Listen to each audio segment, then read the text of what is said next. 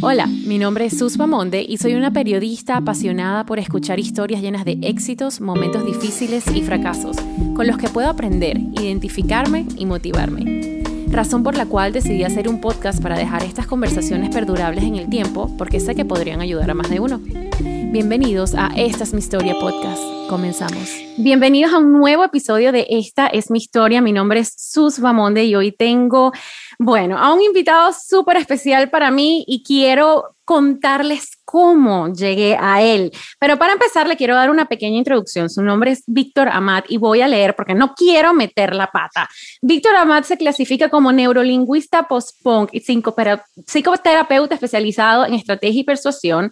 Víctor además es profesor colaborador de destacadas instituciones públicas de Barcelona, es presidente de la Asociación Española de Psicoterapia Breve, es autor, entre otros. Bienvenido, Víctor. Ah, muchísimas gracias, muchas gracias. Es una presentación maravillosa. gracias. Yo quiero explicar un poquito por qué estás tú aquí y por qué mi emoción, porque me encanta tu contenido. Para quienes han escuchado mi podcast anteriormente, este es un proyecto muy personal para mí porque lo quise hacer en búsqueda de inspiración. Yo llevo seis años viviendo en Los Ángeles, California, y para mí ha sido un reto, ya que el hecho de emigrar de mi país bueno, es, difícil, sobre todo cuando te estás enfrentando a una nueva cultura, a un nuevo idioma. Yo soy mamá primeriza, llegué a Estados Unidos embarazada, no tengo permiso de trabajo. He pasado por muchas cosas que me llevaron a sufrir de pequeños episodios de depresión, ansiedad, etcétera. Y en una búsqueda de motivación, a mí que me encanta hablar y escuchar, decidí hacer un podcast entrevistando personas de la comunidad latina que hayan pasado por situaciones similares a las mías o que tan sencillamente me hicieran ver todo desde un punto de vista diferente de cómo ellos alcanzaron sus metas a través de distintas situaciones de, de dificultad que, bueno, que se atraviesan a lo largo del camino. En medio de esta búsqueda, yo empecé a indagar mucho sobre la psicología positiva, el mindfulness, a toda esta nueva onda que está desde los 90 del positivismo.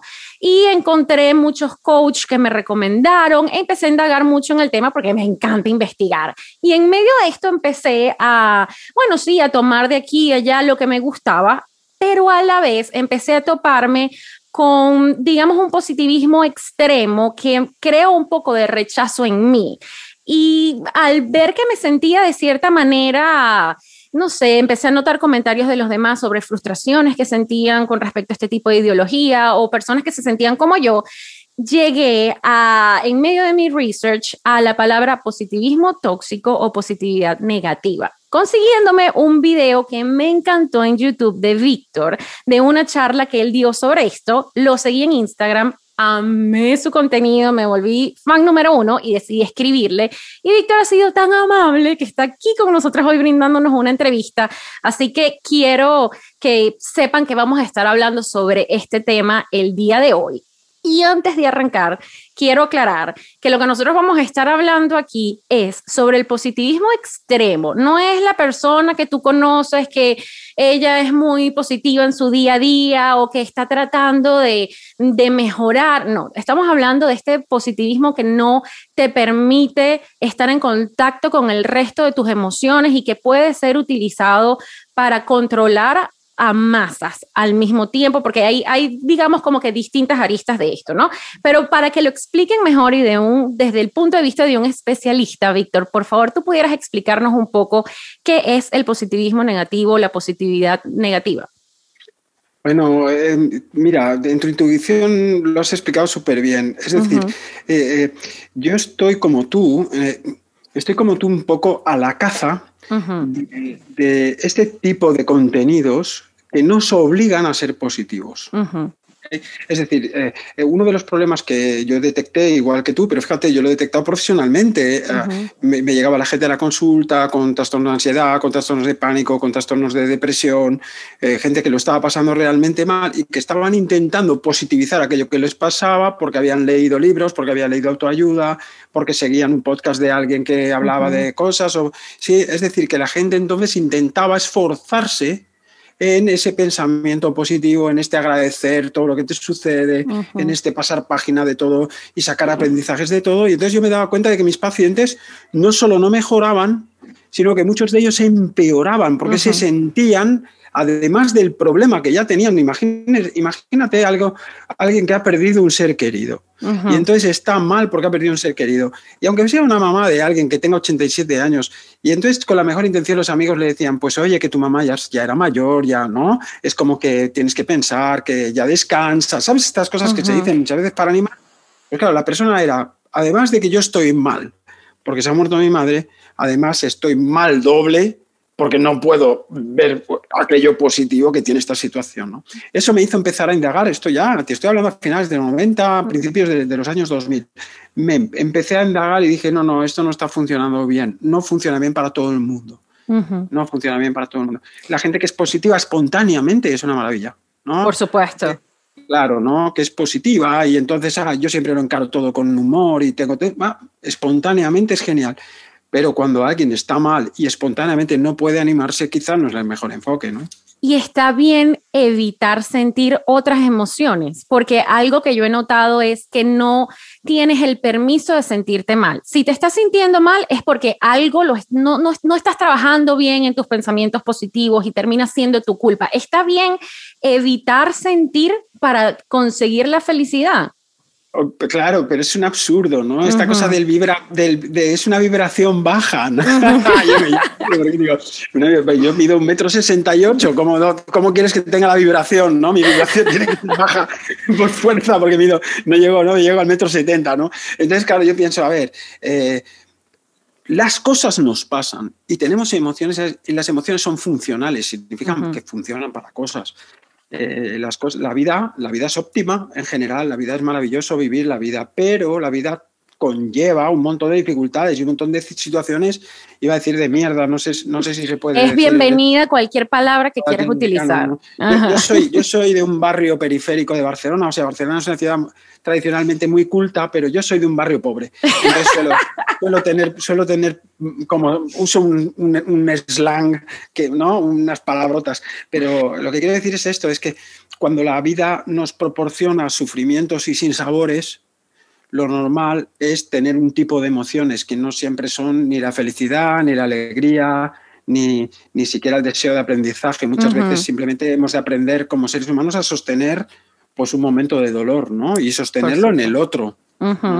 Por supuesto. Y porque algo que, que, yo he notado mucho en estos blogs de, que conseguí de la gente que, que ha tenido malas, malas experiencias con todo este tema del de, el positivismo extremo, Mm. era que cuando intentaban de tener esos pensamientos positivos y se obsesionaban lo estoy haciendo mal, tengo que mejorar. Y si tenían coaches, ellos mismos les, ¿sabes? Les daban palo, como decimos nosotros, de que mm, no, mm. tienes que pensar de esta manera. Tienes... Entonces se terminaban frustrando a tal nivel que terminaban deprimidos porque pensaban que no eran lo suficientemente positivos y que nunca iban a llegar ahí.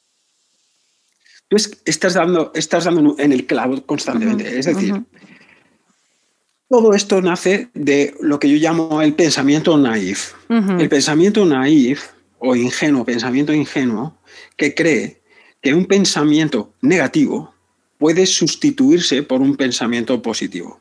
Esto no es así, porque el ser humano está diseñado para evitar las situaciones negativas, de tal manera que siempre lo negativo es un poderoso atractor porque tú tienes que, si tú, tú fíjate cuando nosotros éramos antiguos, yo que sé, recolectores de fruta, y íbamos por una selva o por una jungla y entonces podía haber un depredador. Por lo tanto, nuestro cerebro está entrenado a percibir cualquier cosa que me da miedo. Entonces, si yo quiero, diríamos, obviar este sistema de alarma, yo estaría circulando por la jungla sin ningún tipo de protección. Entonces, cuando, cuando, cuando intentamos a través del pensamiento positivo ¿no? imponer un pensamiento positivo para sustituir un pensamiento negativo, la persona que lo está proponiendo está desconociendo absolutamente cómo funciona el cerebro. Nunca un pensamiento positivo podrá sustituir uno negativo y nunca una emoción positiva puede sobreponerse sobre una emoción negativa. es, es, diríamos, no es que sea imposible, imposible no es porque hay gente que lo logra, pero es muy poco eficiente. Es decir, es muy poco eficiente y es mucho más eficiente simplemente dejar transitar la emoción. ¿no? Por ejemplo, si yo tengo miedo, el miedo es una alarma que me permite prepararme para cosas, entonces reconocer ese miedo para poder planificar y hacer otras cosas, que es como funciona el humano, ¿no? Porque en, en, en, esta charla que yo te escuché hablando, hablabas también de ese punto del miedo, de que también es importante que uno afronte las emociones y vivirlas, porque hay cosas que uno no puede controlar. Yo no puedo controlar si, si me siento triste o si siento miedo. Hay momentos en que uno tiene que decir, ok, que me encantó como le dijiste, ok, siento que estoy nervioso. Por ejemplo, yo ahorita puedo decir que siento que estoy nervioso haciendo la entrevista, pero no pasa nada, no va a pasar absolutamente nada que me vaya a quitar el sueño o que me perjudique en la vida. Uno tiene también que aprender a lidiar con eso y siento que trabajar mucho en la inteligencia en la inteligencia emocional desde niño, considero yo también que te puede dar grandes herramientas porque es cómo entender lo que tú estás sintiendo y poderlo manejar. Dime si me equivoco, porque considero que uno tiene que aprender a no solamente a, digamos, como a controlar tus emociones, sino que tan sencillamente vivirlas y saber que si hoy amaneces mal, mañana vas a amanecer bien y no quedarte amarrado a esa emoción. Claro, el problema es que la gente que ha sido adoctrinada con un sistema terapéutico de este tipo eh, o ha leído muchísimas cosas sobre el pensamiento positivo, yo sé, la psicología positiva, etcétera, la gente que ha sido adoctrinada se resultará, les resultará muy chocante lo que yo te estoy diciendo ahora, lo que estamos hablando ahora le va a resultar muy chocante, porque es como la gente se piensa que porque piensa en positivo ha avanzado está en un nivel, diríamos, en un, en un, nivel más avanzado de existencia que la persona que no piensa en positivo. Esto no es así. Lo que quiero, y ahí en eso estoy contigo, es nosotros vamos a sentir unas determinadas emociones, ¿vale? Relacionadas con cualquier cosa que nos ocurra. Precisamente el problema es el intento de gestión de la emoción. Y entonces yo siempre hago una broma, y es, cuando tú tienes una emoción positiva, pero ni siquiera, cuando tú tienes un sentimiento positivo, por ejemplo, imagínate que tienes un orgasmo. Tú tienes un orgasmo y entonces dices, ay, me lo voy a gestionar. ¿Verdad que no se nos ocurre que dices, ay, voy a gestionarme, que estoy teniendo demasiado orgasmo, voy a ver si me lo bajo un poquito, me guardo un poco de orgasmo para mañana, porque igual mañana no tendré orgasmo. ¿Verdad que es una parida? ¿Verdad que, dices, a ver, esto no sé, no, es, uy, qué feliz estoy, me lo voy a gestionar. A nadie se le ocurre gestionar la felicidad y la felicidad no te quedas feliz para la vida. y aquí, y, claro, ajá, sí, disculpa. Eh, simplemente era esto, es como decir, si yo estoy bien, igual que no estoy bien para la vida, toda la vida no me va a durar estar bien, tampoco me va a durar toda la vida estar mal. La manera que yo logro estar mal toda la vida, esa condición de gestionarla. Entonces, yo no debería estar mal, porque claro, porque estoy mal. Entonces, no sé qué, pues venga, piensa positivo, no, pero no puedo, porque... y entonces entras en un follón que no puedes arreglar. Claro, porque ahorita eso que estás diciendo es algo que he leído demasiado, porque yo veo que en esta misma obsesión de que todo el mundo está deprimido porque quieren ser felices, porque esta es una generación o estamos viviendo una época en la cual todo el mundo está deprimido, todo el mundo está frustrado, todo el mundo quiere aparentar algo, todo el mundo quiere ser feliz y siempre hablan de buscar la felicidad y buscar la felicidad y quiero ser feliz y quiero ser feliz. ¿Es lo mismo ser feliz a sentirse feliz? Mira, es que volvemos otra vez al punto. Es decir, si te das cuenta que está haciendo que esta eh, esta generación sea tan infeliz. Una de las argumentaciones que yo suelo apuntar aquí es, nos sentimos infelices porque creemos que es obligación, es nuestra obligación ser felices. Cuanto más nos estamos obligando a ser felices, como generación, generacionalmente, más infelices nos estamos sintiendo. Probablemente, claro, mm, vosotros estáis ahora, por ejemplo, en tu país, está pasando un mal momento y, y eh, Dios quiera o los astros quieran que pase a un mejor momento en ¿no? dentro de un tiempo y pase a un mejor momento. Pero probablemente las personas que hoy en día están viviendo en el país, cuando sean abuelos, podrán explicar cosas que les pasó y yo, yo, por ejemplo, si he hablado, con mis padres, mis padres vivieron la Guerra Civil Española y en la Guerra Civil Española aquí hubo hambre, fue terrible. Y entonces ellos pasaron 10, 15 años en la dictadura de verdadera hambre, de cartas de razonamiento. Y entonces yo pienso, mis padres tomaban la vida de una manera mucho mejor que la tomamos nosotros teniendo 25 veces más comodidades. Esto te hace pensar, porque dices, bueno, igual, una de las cosas que nos está llevando a la infelicidad es esta obligación de ser feliz, esta obligación de ser de Instagram, de fíjate qué, fashion soy, que, no, qué bien, qué, buena vibración que doy, qué bien que hago todo, que no tengo celulitis, que tengo el vientre plano, que tengo las tetas bien, ¿sabes? Todo este rollo hace que todo el rato nos estamos comparando para perder, eh, todo el rato estamos mirando a aquel que, ostras, mira, este es más guapo que yo. Hace un momento conocí a tu marido que estaba por detrás y pensé, es más alto que yo y tiene más pelo que yo, y entonces ya me. claro, y entonces es horroroso, ¿no? Esto es un poco la cosa. Y entonces lo que tú decías, la felicidad no es un logro. La felicidad es algo que nos va a visitar en la vida puntualmente. Hay momentos de felicidad. ¿Sí? Y la felicidad, y, la felicidad como yo que era boxeador, la velocidad como la, felicidad como el knockout sobreviene, no hay que buscarlo. ¿Sí? Es decir, yo cuando boxeaba, eh, mi entrenador me decía, no vayas a buscar el knockout, porque si buscas el knockout no vas a noquear. Entonces, el, knockout sobreviene, ¿no? De repente hay un golpe y logras ese knockout. La felicidad es un poco como el knockout cuanto más la buscas y más la exiges, más se escurre entre las manos. Es como, la, como el agua, como la arena, ¿no?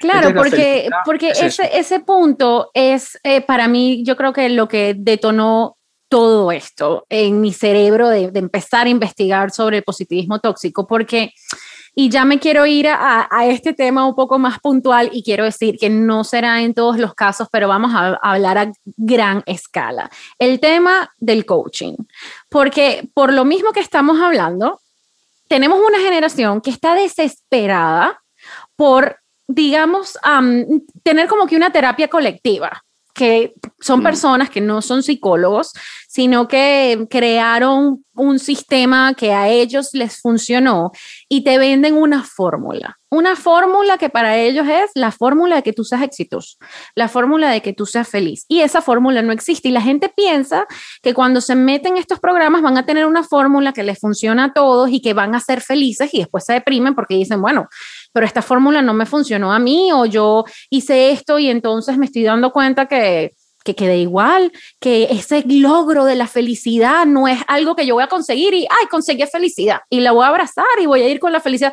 La felicidad son momentos, así como tienes momentos negativos y tienes momentos positivos, pero ¿qué pasa con estos coach que son tan extremos que te hacen un lavado de cerebro, porque lo quiero, o sea, porque a mi punto de vista es así, porque utilizan la, la, psicología positiva o extrema para manipular masas y termina siendo prácticamente un culto donde tú no tienes la capacidad de poder expresar tus sentimientos porque te hablan mal o te dicen que no estás trabajando lo suficiente o te hacen quedarte en esta nube de que todo tiene que ser positivo y estás como un fantasma yendo por la vida donde tú no tienes una opinión propia, sino que estás siguiendo este programa. ¿Qué opinas tú sobre este tipo de coaching y qué tan bien le están haciendo a, las personas que están en él? ¿Qué tanto, bien ¿Qué tanto las están ayudando verdaderamente?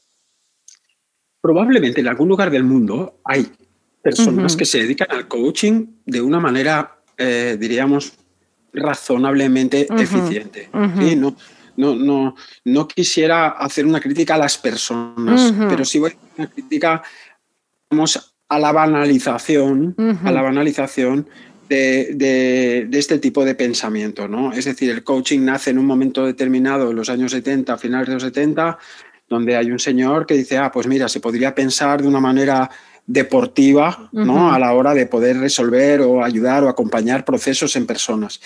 Esto, como todas las cosas, a medida que se va desarrollando, pues bueno, viene el recorrido que tiene. ¿Qué pasa hoy en día? Hoy en día estamos enfrente de un, diríamos, de un mercado piramidal, donde yo soy un coach que gano dinero formando a otros para que ejerzan de coach y estos que ejercen de coach van buscando otros para formar, para que ejerzan de coach. Y entonces cada vez esto se va, diríamos que se va distorsionando más, como en el juego aquel del teléfono. Yo no sé si existe en Latinoamérica el juego del teléfono cuando éramos pequeños. Claro, claro, sí, sí, sí. Y al final, al final, lo que se hace... el mensaje está distorsionado. pues esto es lo mismo que pasa con el coaching. Yo, yo con el coaching y con muchísimas otras cosas, ¿eh? pero sobre todo con el coaching, porque tú te das cuenta de gente que tiene ganas o tiene mucho interés en el ámbito de lo psicológico y que en lugar de estudiar diríamos psicología, ¿no? Que sería lo racional, ¿no? Porque si yo quiero ser, ahora me lo invento, si yo quiero ser ingeniero y quiero hacer puentes, pues tengo que estudiar ingeniería.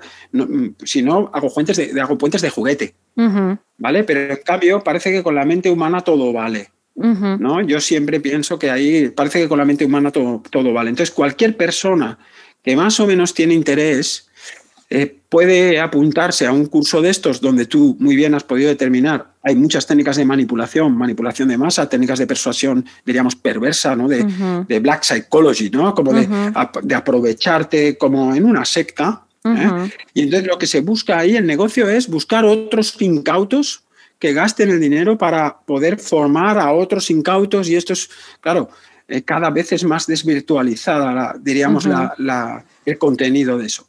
Claro, de eso no, no, nos libramos nadie. También hay psicólogos así, obviamente. Por ¿eh? supuesto. Pero, pero yo siempre le diría a una persona, si tú tienes un problema, un problema que tiene que ver con la salud mental, con las emociones, con las eh, anda a buscar una persona certificada, ¿no? Que, haya, que tenga. Porque mira, uno de los problemas más graves que yo le veo a todo esto del coaching, además, es que es muy difícil que la persona que ejerce esta profesión pueda determinar cuando una persona tiene un problema que es realmente un problema, que es un trastorno, y cuando esta persona tiene un problema que es una dificultad cotidiana que se puede más o menos acompañar.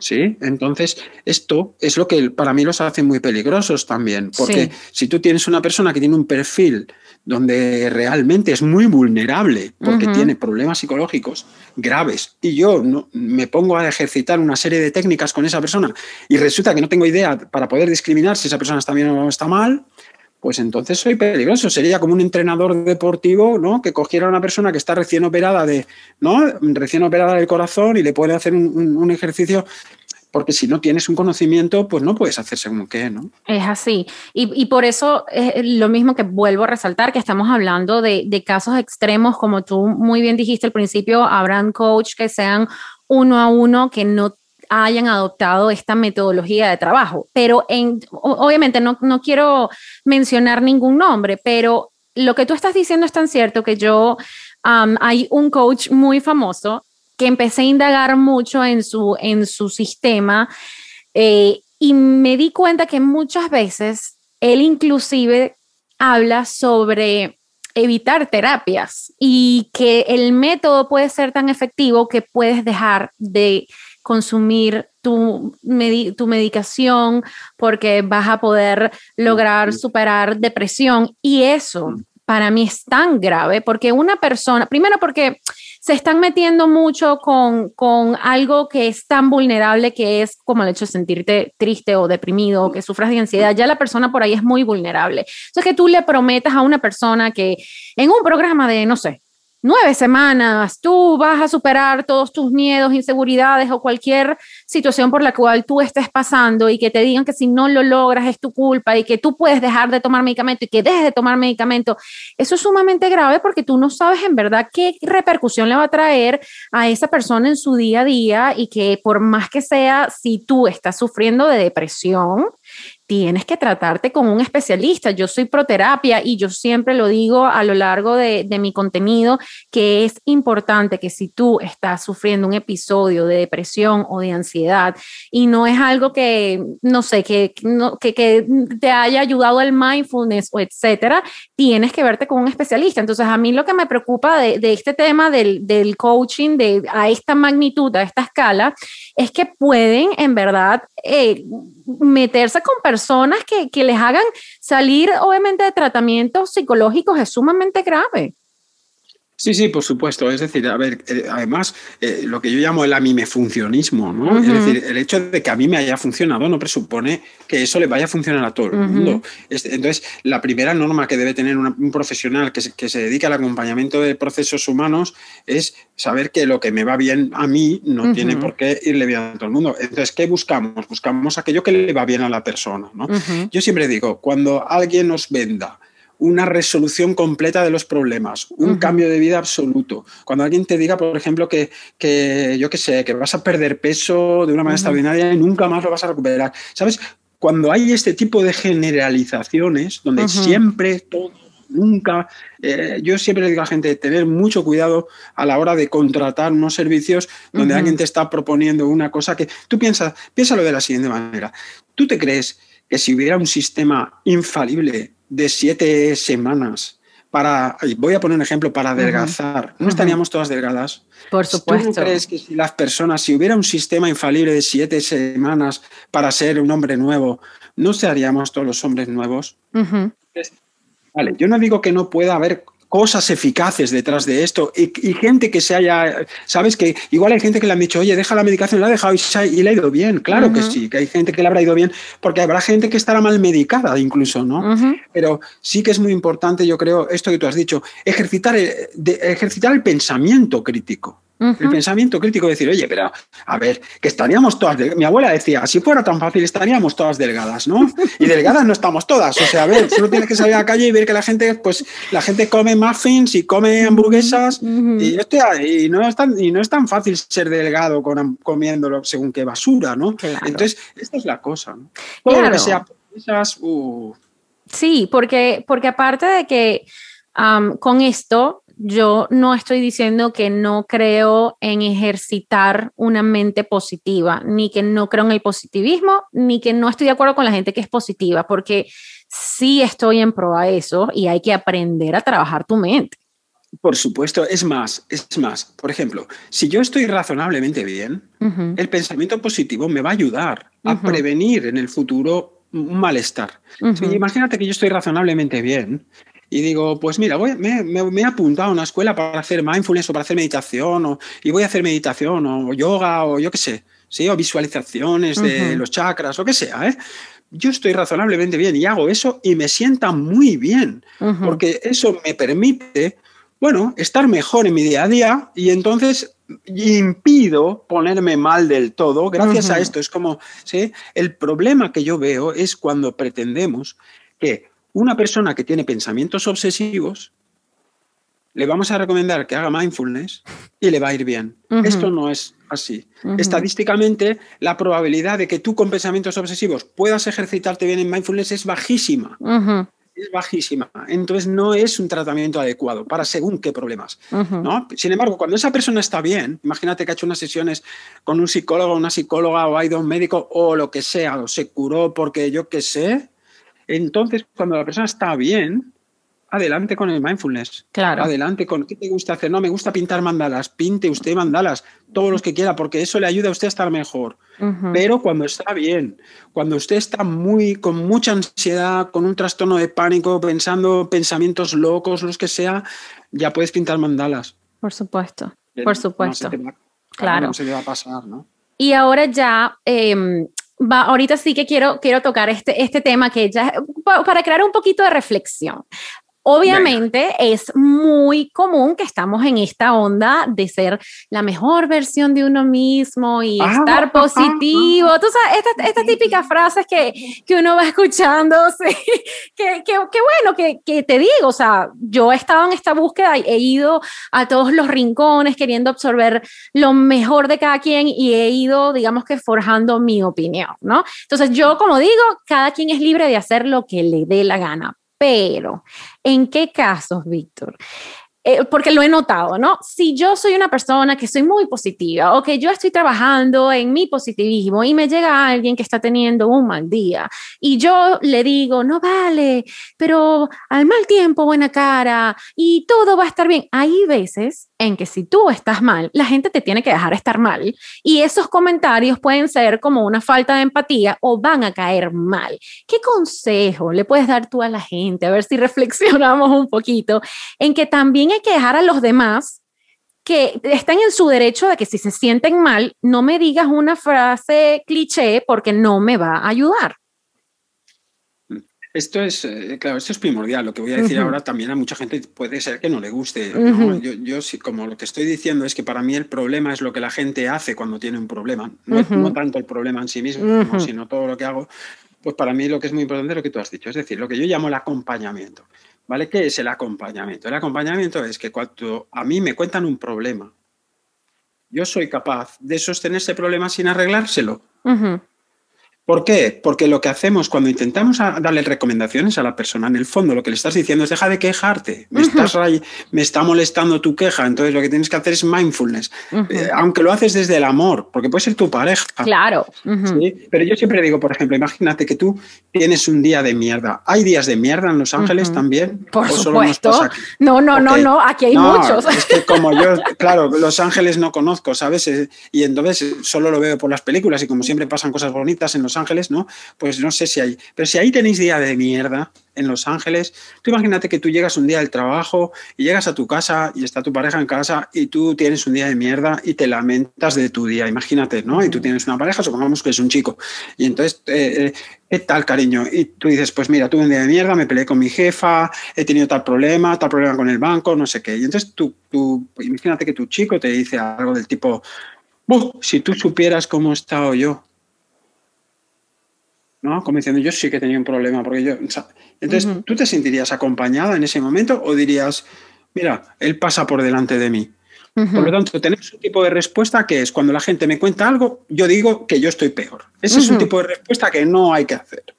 La otra es, ay, he tenido un día porque me he peleado con mi, con mi jefa, no sé qué. Y entonces tu pareja te dice, esto te pasa a ti porque de buena que eres, eres tonta. Esta es otra intervención. ¿No? Como decir, es que de tan buena que eres, claro que el hombre está sufriendo, tu pareja está sufriendo, y entonces te da una recomendación, no seas tan buena gente y no seas tonta, porque de claro, es tonta porque si fuera yo le diría no sé qué. Eso tampoco es una manera de acompañar, porque lo que estamos haciendo es intervenir, estamos intentando resolverle un problema a la persona. No es más fácil que cuando alguien te dice, oye, mira, he tenido un día de mierda, tú le digas, pues me sabe muy mal que has tenido un día de mierda, cariño. ¿Qué te pasó? Pues me he peleado con mi jefa, mi jefa no sé qué, es idiota, porque le pasó tal, hostia, pues me sabe muy mal que tengas una jefa tan idiota. ¿Qué te parece? Vamos haciendo la cena, vamos haciendo no sé qué, vamos hablando, pero yo te estoy acompañando. Acompañar es eso, no es arreglar. Es así. No, es arreglar. Y entonces muchas veces con nuestras amigas, ¿no? De repente tengo una amiga que se, eh, que se ha echado un novio por el Tinder y entonces me cuenta que conocía a un tipo por el Tinder y entonces, eh, fíjate, qué idiota, que no sé qué, y tú le dices, déjalo, deja a este tío. ¿No? ¿Y, cuántas la dejan? ¿Cuántas? ¿A cuántas Nadie. Nadie. Entonces, ¿para qué lo dices? Entonces, oye, me sabe mal, me sabe mal esto que te ha pasado con este chico, no sé qué.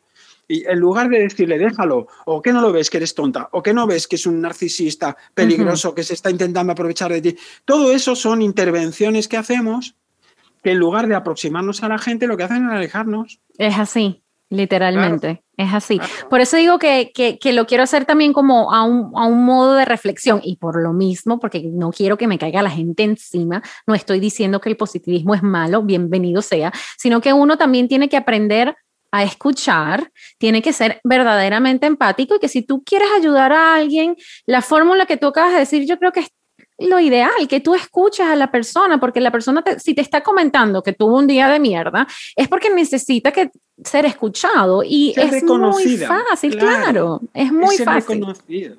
Claro, es que este es un tema muy importante porque, porque eh, lo que hacemos eh, cuando intentas intervenir, es decir, tú imagínate a alguien que está nerviosa, es que estoy nerviosa porque te le dices, bueno, pues tranquila, eso es una intervención, le estás solicitando que se tranquilice, entonces claro que no lo haces para mala fe, pero yo digo, ¿estás nerviosa? Sí, pues es normal estar nerviosa. Exactamente. no pasa nada, porque eso es acompañar. Cuando la empatía, fíjate, mira, nunca más van a escucharte. Ahora vas a perder a todos tus seguidores con todo lo que voy a decir ahora. Por favor, cúlpenme a mí. Cúlpenme a mí, ¿no? No culpen a Sus, que no tiene, no tiene ella, no tiene ningún problema. No es ella, soy yo. Fíjate, eh, la empatía, cuando es una herramienta, ya no es empatía. Es decir, cuando yo estoy intentando ser empática para que el otro haga un cambio, yo tengo un objetivo, entonces ya no es empatía, es manipulación. La verdadera empatía no tiene un objetivo.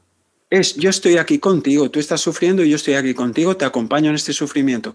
Esto es empatía. ¿Vale? Yo sé que estás jodida, ha muerto fulano, ha muerto no sé quién, o perdiste tu, tu pet, ¿no? Perdiste tu, tú de esto estás mal y yo estoy aquí y estoy acompañándote contigo y nos tomamos un vino y estás mal. ¿sí? Esto es empatía. En el momento en que yo intento ser empática para ir a algún sitio, y es, bueno, entiendo lo que te pasa, pero... Y entonces ya pones un, un objetivo ahí, entonces ya no es empatía, eso ya no es empatía, eso es una técnica de persuasión que no está mal, porque los profesionales lo hacemos. Yo escucho a alguien y me, cuenta un problema y digo, hostia, pues como me sabe muy mal esto que te está pasando, soy empático, pero luego, claro, si tiene una depresión, lo que quiero es que la persona salga de la depresión. Salga el cuadro. Claro, pero ese objetivo que yo tengo, que es un objetivo terapéutico, profesional, hace que yo no sea empático puro. Estoy usando la empatía como herramienta. ¿Vale? Entonces, cuando hablamos de ser empáticos, cuidado, porque ser empático con el objetivo de que el otro no se queje ya no es ser empático, eso ya es, es tener el objetivo de que no se queje. Lo uso como. Qué grande lo que acabas de decir, porque no, no lo había visto de esa manera y estás en todo lo cierto, porque muchas veces se puede utilizar esa empatía, entre comillas, para que la persona no se queje y no escuchar el problema de la otra persona, sino que cortárselo con todo va a estar bien. Y por eso estos, diríamos, estos, y ahora vamos a exagerar, ¿eh? pero todos estos modelos psicoterapéuticos o de coaching o lo que sea que son tan malintencionados en, mi, en mi manera de pensar, son malintencionados porque usan de estas herramientas de empatía, pero es empatía orientada a la manipulación. ¿Sí? Por ejemplo, los psicópatas son grandes manipuladores y son muy empáticos, pero son lo que llamamos, usan lo que llamamos la empatía fría. Es decir, el, manipulador perverso entiende muy bien las emociones que tú sientes y las usa a su favor. Eso en la, política se utiliza mucho eso sin, ah, sin mencionar a nadie, pero... No, claro, por ejemplo, todas estas, todas estas campañas que se han hecho en redes sociales, ¿no? campañas políticas, por ejemplo, con el presidente Trump y otros. ¿eh? No me voy a meter con Trump, ¿no? Hay que decir que es, son las técnicas que se están usando ahora, tienen que ver con movilizar las emociones de una manera perversa, ¿no? Seleccionando trozos de información, ¿no? Seleccionando las imágenes, cortando las imágenes para generar una emoción que me lleve a un determinado lugar, un determinado voto. Todas estas técnicas son lo que usan estas empresas. Yo, yo claro, yo sigo a, a Anthony Robbins, lo veo, lo que hace, y ves a Anthony Robbins y dices, sí, el tío es bueno, sabe cosas, es, no, no es, es muy bueno. Pero claro, yo pienso, a ver, si él está asesorando a, asesorando a ¿cómo se llama? A Conor McGregor, y pienso, pues todo lo idiota que es Conor McGregor, pues pienso, pues no, me sé, no sé si es muy buen coach. Sí. ¿Vale o no? Porque claro, más allá del dinero, este señor ¿Qué tipo de ser es que es un, es? un, es un negocio, es un negocio donde no te escuchan y tú estás dando, dando, dando información y tú no escuchas a la otra persona, en verdad no la estás tratando. Por eso es que es un tema muy delicado. Claro, y fíjate de lo que estamos hablando aquí. Estamos hablando tú y yo como quien toma, ¿no?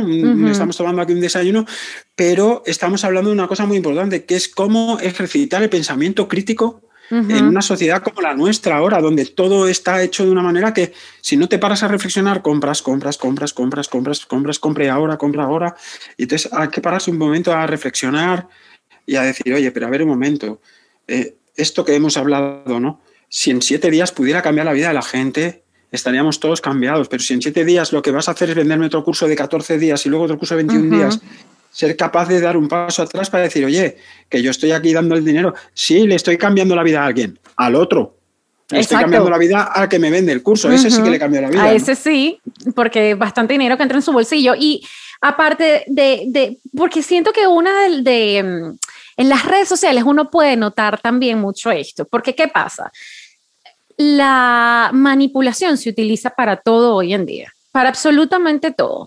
Entonces, sea por, mm, bueno, en el área política, en lo que tú quieras. Y tú ves ya la, la mm, digamos que la, la, la poca, no sé qué palabra ponerle, em, no sé, paciencia, por decirlo de alguna manera, se me fue la palabra que quería decir, mm, pero el poco diálogo que hay. Si yo voy en redes sociales y yo, me, no sé, me meto en un grupo, por ejemplo, de Robbins y yo doy esta crítica, la gente me va a destruir, me comen. Entonces estamos prácticamente adoctrinados a que si tú tienes una postura, no puedes salir de ella porque si alguien va y quiere utilizar su pensamiento crítico, es destruido, cancelado, entiérrenlo.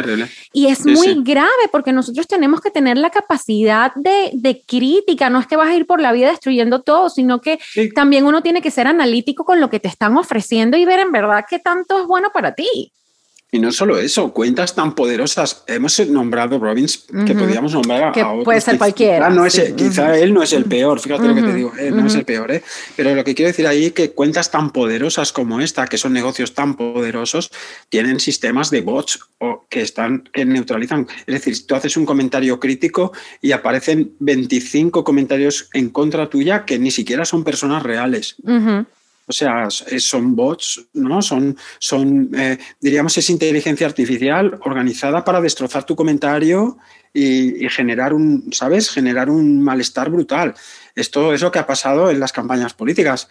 Eh, o sea, pero tal cual, en España ha pasado en las últimas elecciones, donde tú haces un comentario crítico a un determinado partido político y automáticamente te salen 250 comentarios machacándote que, dices, pero no puede ser, que, o sea, no hay 250 personas que estén sin trabajar ahora en este momento mirando lo que, ¿no? Pero entonces, ¡buah! entra y dices, hostia, son sistemas, diríamos, eh, de inteligencia artificial orientado a esto. Hay, hay tanta información, porque es, ese era otro tema que te quería, que te quería preguntar, porque tenemos tanta información que desinforma y tenemos tantas campañas, sean políticas o, porque bueno, al fin y al cabo siempre todo termina en la política porque, bueno, para, eh, son, digamos, la, los que nos, entre comillas, controlan, ¿no? Entonces tú ves, por ejemplo, con este tema de la pandemia, por poner algo que están todas estas teorías de conspiración o todas estas personas que son pro vacuna o no, o, si el virus en verdad este, fue provocado o no fue provocado. Y hay tanta información y tanta información y la gente se siente abrumada y no saben qué creer. Y entonces uno se cortan las venas de un lado, los otros se cortan las venas del otro. Y está la flojera, porque también hay un tema de flojera aquí, que es que la gente no investiga en verdad qué está pasando. Si a mí me llega una noticia que me la dio mi tía recortada del Facebook y me está hablando de... Entonces, no, sí, lo que me envió mi tía por mi grupo de WhatsApp es lo que es y yo lo empiezo a divulgar y mm. se crea esta mm. ola de desinformación por tanta información que hay, que es lo que digo, o sea, hay mucha flojera también de querer investigar y forjar tu opinión propia. ¿Cómo podemos nosotros aprender también a controlar como que esta presión dentro de las redes sociales y de, de, este exceso de información que te sientes? Yo durante la pandemia al principio ah, me sentía ahogada con tantas noticias y tantas teorías y el mundo se fue a la mierda. O sea, ¿cómo puede uno también lidiar con eso y forjar su propia opinión y decir, bueno, mira, hemos pasado por muchas todo va a estar bien, porque siento que nos, nos llevan al extremo. ¿Cómo es podemos un pensamiento positivo. Es un positivo. no, no, broma. No, mira, eh, la verdad es que el ser humano busca las certezas y por eso esta gente son potentes, porque ofrecen certezas. Es un poco lo mismo que hablábamos antes de, de los modelos así como de coaching, diríamos, o pensamiento inspirational. ¿Qué, hace esto? Lo que hace es que, de alguna manera, yo te vendo una certeza. No pienses, yo pienso por ti, yo te vendo una certeza. esta es la cultura en la que estamos ahora. claro, los algoritmos que hacen, eligen todo lo que tú quieres leer porque te conocen. ¿no? El otro día, fíjate, el otro día hablaba, hablaba este autor que se llama Yuval Harari. Es un autor muy interesante israelí y este hombre confesaba, confesaba que es homosexual. Y entonces decía que es un tío muy inteligente, hay, tiene varios libros que se llaman Sapiens, tiene libros muy, muy interesantes. Y entonces este hombre decía que el algoritmo de, Facebook y del Instagram detecta si un, chico o una chica es homosexual antes que él mismo. Porque tienen sistemas de reconocimiento facial que lo que hacen es que detectan dónde pones tú la mirada en la pantalla. Entonces, si tú tienes un grupo de amigos y haces una... O sea, tú fíjate en qué mundo estamos ahora. El, algoritmo te va a vender todo el rato, pues si tú te has fijado en chicos guapos, pues todo el rato te pone chicos guapos delante. No puedes salir de ahí. Entonces, lo que tú estás diciendo en el fondo eh, es un pensamiento antisistema, porque es... Eh, volvamos a la capacidad de reflexión, volvamos a la capacidad crítica, podamos ver lo que dicen unos y lo que dicen otros, ¿no? Pero claro, eso nos lleva a la incertidumbre. Porque cuando tienes información y la, mm, y la pasas un poco por el, por el corazón, te das cuenta de que no hay respuestas ciertas para la vida. Y entonces eso genera un poco de malestar. Y estamos en un perfil de vida donde buscamos la felicidad. ¿Vale? Y claro, la, diríamos que la inteligencia y el bienestar están en disputa. Sí. Decía mi abuela, no seas listo, hijo mío. Me decía, los listos sufren mucho. sí. Claro, dice, no seas listo, hijo mío, eh, como diciendo, no, no, no te compliques, las cosas son blancas, negras, no pienses tanto porque, porque entonces vas a sufrir. Y es así, la inteligencia está reñida con la felicidad. Cuanto más sabes, cuanto más sabes de la vida, cuanto más, fíjate, yo te escuchaba ahora y decía, mira, una mente inteligente de una periodista que se da cuenta de las trampas que tenemos detrás de la vida, ¿no? Entonces, yo digo, bueno, hay que ser infeliz, no pero tú sabes que si la vida te hace trampas no disfrutas en el juego igual que si no lo sabes. Es como cuando juegas al póker, yo no sé, hay una historia que cuenta de eso, ¿no? Que estás jugando al póker y vas perdiendo, pero tú estás animada porque juegas al póker y te lo estás pasando bien, pero vas perdiendo, ¿sí? Pero entonces descubres, descubres que el otro te está haciendo trampa. Pero no tienes nada mejor que hacer, estás jugando y entonces finges que no te das cuenta, ¿vale? Pero ya no disfrutas igual, porque ahora sabes que el otro te gana porque hace trampa. Tú sigues jugando porque dices, bueno, estoy aquí, me estoy aquí tomando una copa, no sé qué, sigo jugando, pero yo sé que este me está haciendo trampa. Y entonces eso es lo que pasa cuando uno diríamos, tiene una inteligencia un poco limpia. Y es, me doy cuenta de las trampas, ¿no? Y decimos, vale, sí, por ejemplo, yo qué sé, pues aquí tenemos un partido de gobierno que es Partido Socialista, ¿no? Partido Socialista Socialdemócrata. Vale, pues tú dices, estos me hacen trampa, pero luego cuando ganan los otros, que serían como los republicanos, ¿no? Pues dices, también te hacen trampa. Entonces, no? claro. Claro, no? Y en cambio, cuando ves a esta gente feliz que dice, no, yo voto este, porque tal, porque este presidente, porque es... Y tú dices, ¿pero qué no lo ves que es tan tramposo como el otro? Vamos a buscar uno que sea menos. Ya sabemos que todos van a ser tramposos, pero el que sea un poquito menos tramposo, ¿no? Sí, y, te digo, es complicado porque ya empiezas a cuestionarte muchas cosas y, y, es lo que dices, estamos como que en esa, en esa rivalidad, ¿no? Y para, quiero hacerte unas últimas dos preguntas para no, no, no robarte tanto tu tiempo. Este tema de, de bueno, del positivismo y de la búsqueda de la felicidad, por supuesto, estamos criando a niños bajo este pensamiento. ¿Qué repercusiones puede tener un niño que mm, está creciendo bajo esta doctrina del positivismo o que tú tal vez por, por querer ser una muy buena mamá o muy buen papá, haces, por ejemplo, el ejemplo que estábamos eh, haciendo, eh, que dijimos anteriormente de querer ser empático y por ser empático tal vez no estás escuchando al niño o que le digas que todo el tiempo tiene que estar pensando positivo, no te pongas triste, no ¿qué pasa con un niño que va creciendo, digamos que con ese exceso de, de positivismo y que tal vez se encuentre en conflicto con sus emociones? ¿Qué, qué, qué repercusiones podríamos ver en generaciones futuras que, que están siendo adoctrinadas de esta manera? Mm, ya lo estamos viendo, ¿no? Ya lo estamos viendo. Es decir, ya vemos las generaciones de los chicos más jóvenes eh, que ya están demostrando, bueno, pues que son mucho menos, diríamos, combativos en general, porque hoy en día se puede pelear en los juegos, en los videojuegos, ¿no? Entonces diríamos que hay una parte, si quieres, no de combativo violento, ¿eh? Me estoy refiriendo a esta, a esta cosa de, de que yo lo veo, mis hijos que son jovencitos, ¿no? Y eh, enseguida razonan como diciendo, ¿esto para qué voy a hacerlo? Si esto no... Es como que ya antes de empezar, ellos valoran que no vale la pena según qué recorridos. Claro, en mi juventud era muy diferente, porque yo, por ejemplo, pues si yo tenía un objetivo, yo luchaba por aquello, incluso el sufrimiento que tenía en el camino me parecía como que me estaba, ¿sabes? Me estaba curtiendo.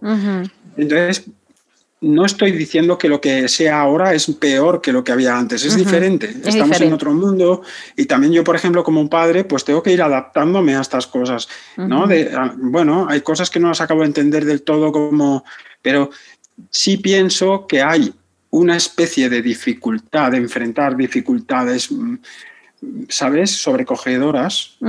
Estoy generalizando, porque obviamente no es todo el mundo, ¿no? Pero entonces yo pienso que una buena cosa que podemos hacer con nuestros hijos, yo siempre le digo, planteemos retos a nuestros hijos. Que no pase un día sin un reto. Puede ser un pequeño reto.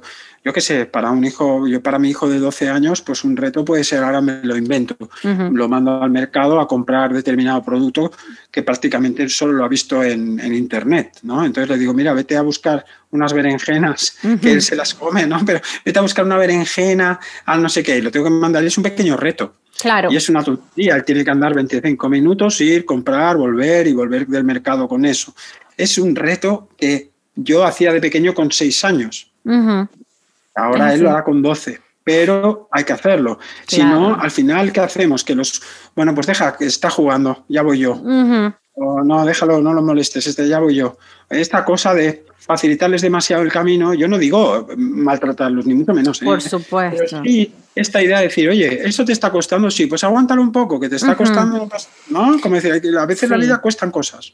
Claro, te lo digo, yo tengo un hijo de, seis años y, algo que yo he notado eh, es que... ¿Cómo se llama? ¿Cómo se llama? Se llama Nico. Nico, qué bueno. Sí, yo tengo a Nico en terapia de inteligencia emocional desde que él tiene cuatro años y medio, por ahí, ¿no?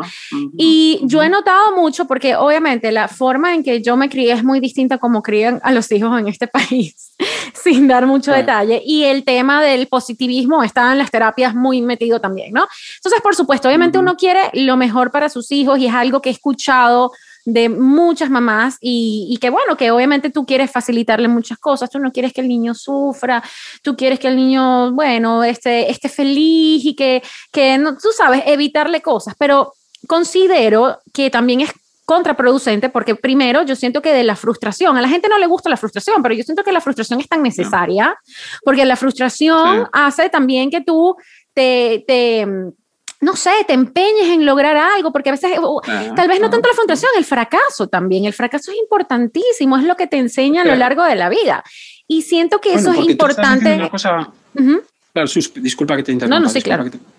pero, pero es que estás diciendo una cosa que es muy importante y es el hecho de que yo pretenda que mi hijo de seis años sea feliz todo el rato va a impedir que mi hijo de seis años, cuando tenga 25, sea feliz.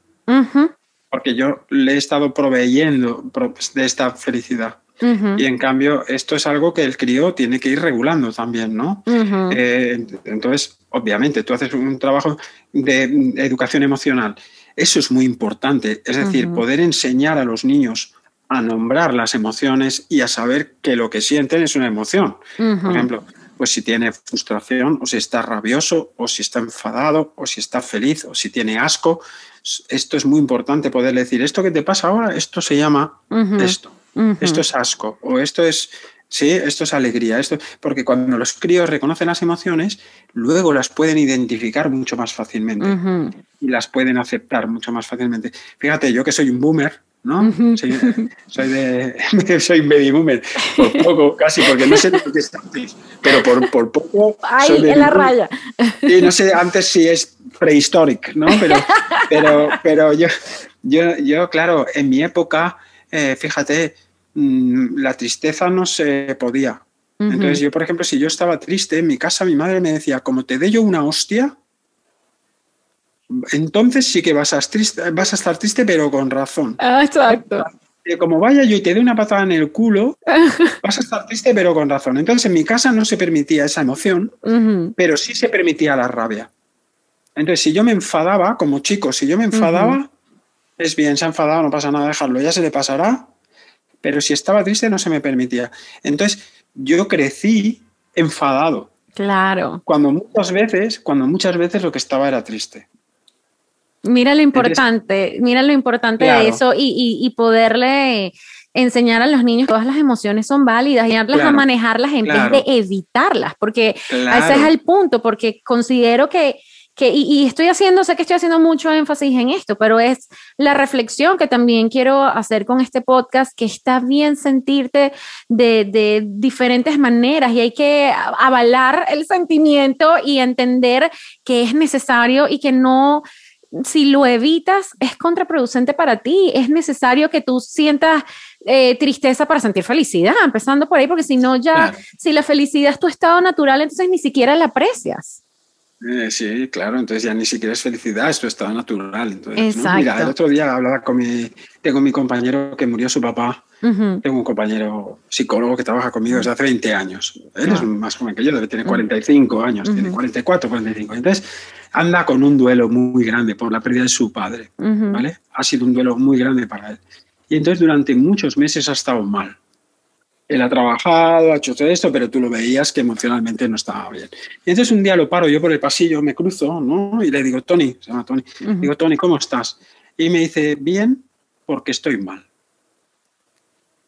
Esta frase es muy buena. Es, estoy bien porque estoy mal. Y si se muerto mi padre, lo normal es estar mal. Por lo tanto, estar mal es estar bien en algunas ocasiones. Wow, mira, se me erizó la piel y todo. Claro, claro, es fíjate, porque es así. Es en muchas ocasiones estar triste es estar bien, porque es lo que toca. Pues en muchas ocasiones estar frustrado es estar bien, porque es lo que toca. Si tú te has dedicado durante dos años a un proyecto y este proyecto fracasa y te sientes frustrada y te sientes desanimada, cuando tú me digas eso a mí, yo te diré, eso es lo que está bien sentir después de esto, porque tú has invertido tu tiempo y ahora sientes la frustración y es lo que toca. Y como es lo que toca, entonces está bien. Y solo cuando uno acepte que lo que toca es estar frustrada, puede pasar de pantalla, como en los videojuegos. Entonces ya pasamos de pantalla, ¿vale? Ya he sentido la frustración, ya sé qué es lo que toca y ahora, bueno, vamos a ver cómo encaro para la próxima vez. Claro. Pero cuando saltamos ese espacio, cuando no hay un momento donde dices, está bien estar mal, entonces la gente no se cura porque es, loco. Wow, sí, literal, que me encanta lo que acabas de decir. Y mm, lo otro que te quería preguntar era, porque yo sé que hay muchas personas que luchan en contra de la terapia. Gracias a Dios, creo que la gente está ya tienen la mente un poco más abierta al hecho de la terapia, que yo considero que es algo necesario en la vida. Pero hay muchas personas que le tienen miedo porque dicen, no, yo no quiero estar amarrado a un psicólogo todo el día y que me esté recordando mis traumas. Y me llamó mucho la atención que sobre la, la, terapia breve y quisiera que tú le explicaras un poco a las personas que nos están escuchando qué es la terapia breve, porque considero que, puede ser, digamos, como, una gran solución para personas que se puedan sentir de, esa manera. Claro, la gente identifica la palabra terapia psicológica con un proceso doloroso y lento, ¿vale? Como donde yo tengo que destaparme, descubrirme, desnudarme, explicar mis historias, explicar mis miserias a una persona desconocida. Y esto es una manera, es una manera de hacer terapia y nos hemos dado cuenta que nosotros entendemos la terapia como un proceso de resolución de problemas humanos. Por lo tanto, yo, a mí cuando la gente me dice, ¿tú qué haces? Yo digo, bueno, yo soy terapeuta, soy psicoterapeuta, pero en realidad yo siempre digo, yo me dedico a la resolución de problemas humanos, yo trabajo con los problemas humanos. Entonces, ¿qué, qué aporto yo diferente o qué aporta la terapia breve diferente? La terapia breve ¿Tú conoces a alguien, por ejemplo, que cuando tiene un problema y tú le dices, ¿y por qué no pruebas esto y por qué no pruebas lo otro? Te dice la persona, yo ya sé que tendría que hacer esto, la teoría ya me la sé. ¿Habéis oído hablar alguna vez de esto de, yo la teoría ya me la sé, pero luego no puedo cambiar? Entonces, yo digo, mucha, mucha terapia está orientada a la teoría. Cuando la gente ya sabe la teoría, necesita otra cosa. Y es, ¿ahora qué hacemos? ¿no? Entonces, en, este camino, la terapia breve ofrece, nosotros trabajamos con un modelo basado en 10 sesiones. De tal manera que el terapeuta o la terapeuta intenta ofrecer el máximo de recursos a la persona para que en menos de 10 sesiones trabaje con eso. ¿sí? Entonces, lo que hace esta persona es eh, un proceso de resolución de problemas donde va pasando de una etapa a otra y en 5, 6, 7 sesiones esta persona puede desbloquear su problema.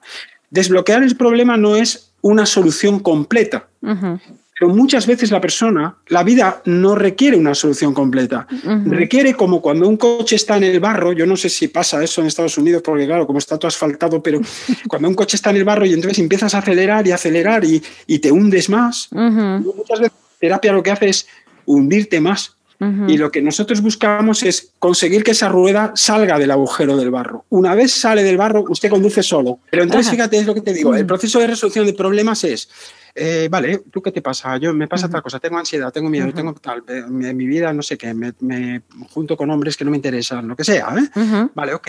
Entonces nosotros trabajamos ahí con cómo te estás manejando con esto. Ok. Imagínate a alguien que me dice, yo tengo miedo, muy bien. Y entonces, ¿tú qué intentas hacer cuando tienes miedo? Y entonces la gente dice, pues intento no pensar, o intento hacer meditación, o intento relajarme, o pensar que no ocurrirá. Y entonces yo le pregunto, vale, cuando tú haces esto, ¿se te quita el miedo? ¿Sí o no? Hay gente que me dice, sí, se me quita el miedo. Digo, pues hacemos más de eso. Pero hay mucha gente que me dice, no, no se me quita el miedo. Entonces le enseño a la gente que no tiene que seguir haciendo eso. ¿Vale? No hablo a ver de qué causó el miedo ni Claro.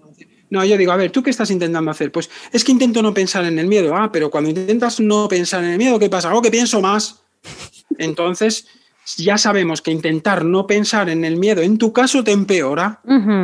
Cuando entonces le pido, y entonces hago la famosa, tú que viste el vídeo, hago mis famosos números y digo, a ver, pensamiento positivo, claro, si tú dices, si tú tienes un número positivo y lo multiplicas por un número positivo, te da un número positivo. ¿no? Y si tú tienes un número positivo y lo multiplicas por un negativo, te da negativo. Si tú tienes un negativo y lo multiplicas por un positivo, te da positivo. Ahí tengo a mi hijo, ven aquí, que vas a saludar. que diga hola. Ay, mira, hola. Si tienes un negativo y un negativo, te da positivo. Eso no, es. Ya se graduó. ¿Qué, es el campeón de judo. No, no, no, no, no. Te digo, ¿ves? Eso, eso, es el lado positivo de tener un papá que está metido en el área de psicología. Ese niño no quiere lo para. Está harto de irme. Claro, él, date cuenta entonces que paradójicamente muchas veces para enfrentar el miedo tenemos que pensar en el miedo. Claro. Porque el miedo cuando lo enfrentas, aunque sea imaginariamente, cuando sabes cómo se enfrenta el miedo imaginariamente, el miedo, decía un profesor mío, decía, el miedo es como un fantasma, está muy bien educado. Si tú le dices ahora no, el fantasma se espera, dice, pero mientras espera, crece. Y se vuelve a presentar y entonces dices, no, ahora no quiero pensar, no, no, ahora no. Y el fantasma crece. Dice, hay un momento que el fantasma es tan grande que te aterroriza y tu vida queda paralizada. Entonces él dice, decía mi profesor, dice, cuando eres capaz de mirar el miedo a la cara, el miedo cobra su tamaño real.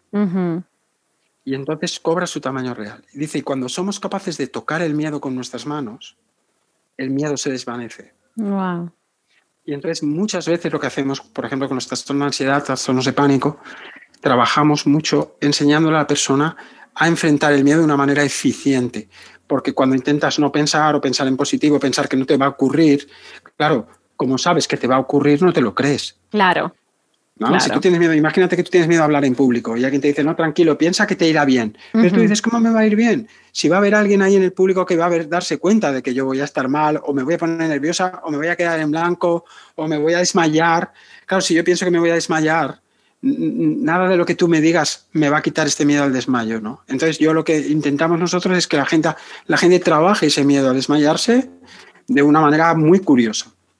Y quien quiere saber más sobre esto, pues tiene que buscarme en las redes sociales. Por supuesto que eso iba, a eso iba, para que por favor le digas a las personas que te están conociendo hoy, que les va a encantar tu contenido tanto como a mí, dónde te pueden buscar, ¿Cómo pueden hacer para estar en contacto contigo? Me encantaría que por favor nos dejaras tus redes para que te puedan seguir y, conozcan mucho más sobre todo la información valiosa que tú brindas a diario. Mira, yo te lo agradezco muchísimo porque eh, la verdad es que yo he descubierto que una de las cosas que me gusta es la divulgación. Fíjate, hasta ahora yo había trabajado en el ámbito casi clínico, ¿no? llevo 20 años trabajando con personas, he trabajado con más de 5.000 pacientes. ¿Vale? Muchos de los cuales han mejorado su vida muchísimo. Y entonces eh, trabajo con todo tipo de trastornos y sobre todo si especializado en trastornos de ansiedad, miedo, pánico, fobias, etcétera, obsesiones. Y, como resultado de todo ese trabajo, todos estos años, de repente me di cuenta de que, hostia, yo lo que quiero es divulgar, yo lo que quiero es que la gente, claro, porque llega un momento que, me, me, dijo mi mujer, no puedes atender a todo el mundo. Claro. Y entonces dije, es verdad, no puedo atender a todo el mundo. Digo, pues ahora tengo que, que poner una ventana para que la gente sepa lo que hacemos, ¿no? Claro. Entonces, me podéis seguir eh, siempre poniendo arroba victoramat01 en cualquier cosa. Es decir, en Instagram, en Facebook, en Twitter, en TikTok. Oh, también, eh, mira, está, estás más en onda que yo. Bueno, acabas de ver a Walter, que es mi asesor. Walter es mi asesor en TikTok. Por supuesto, claro. mi hijo no es lo suficientemente grande para que me asesoren eso todavía. ya va a venir, no te preocupes. Pero fíjate, y tengo mi hijo mayor, mi hijo mayor, Lucas, que es el que me ayuda a, diríamos, a todo lo que es la, acción en redes sociales. Por lo tanto, me podéis encontrar como Víctor Amat, incluso el canal de YouTube también creo que es Víctor Amat, sin ningún problema me encontráis. Así que gracias a mi familia, gracias a mi mujer, aquí me tenéis. Teamwork, se dice eso, trabajo en equipo, así que bueno, me, me, encanta, me encantó conversar contigo. Otra vez, muchísimas gracias por tu tiempo. Espero que por favor sigan a Víctor porque en verdad que su contenido es súper valioso. Gracias por esta conversación tan rica. Espero que podamos hablar en otra oportunidad y espero que, bueno, que tengas una linda noche y muchas gracias por estar en Esta es mi historia. Un placer por estar contigo, con vosotros. Sus, ha sido un placer. Muchas gracias. bueno, los invito a que disfruten un próximo episodio de Esta es mi historia. Mi nombre es Sus Bamonde y hasta la próxima.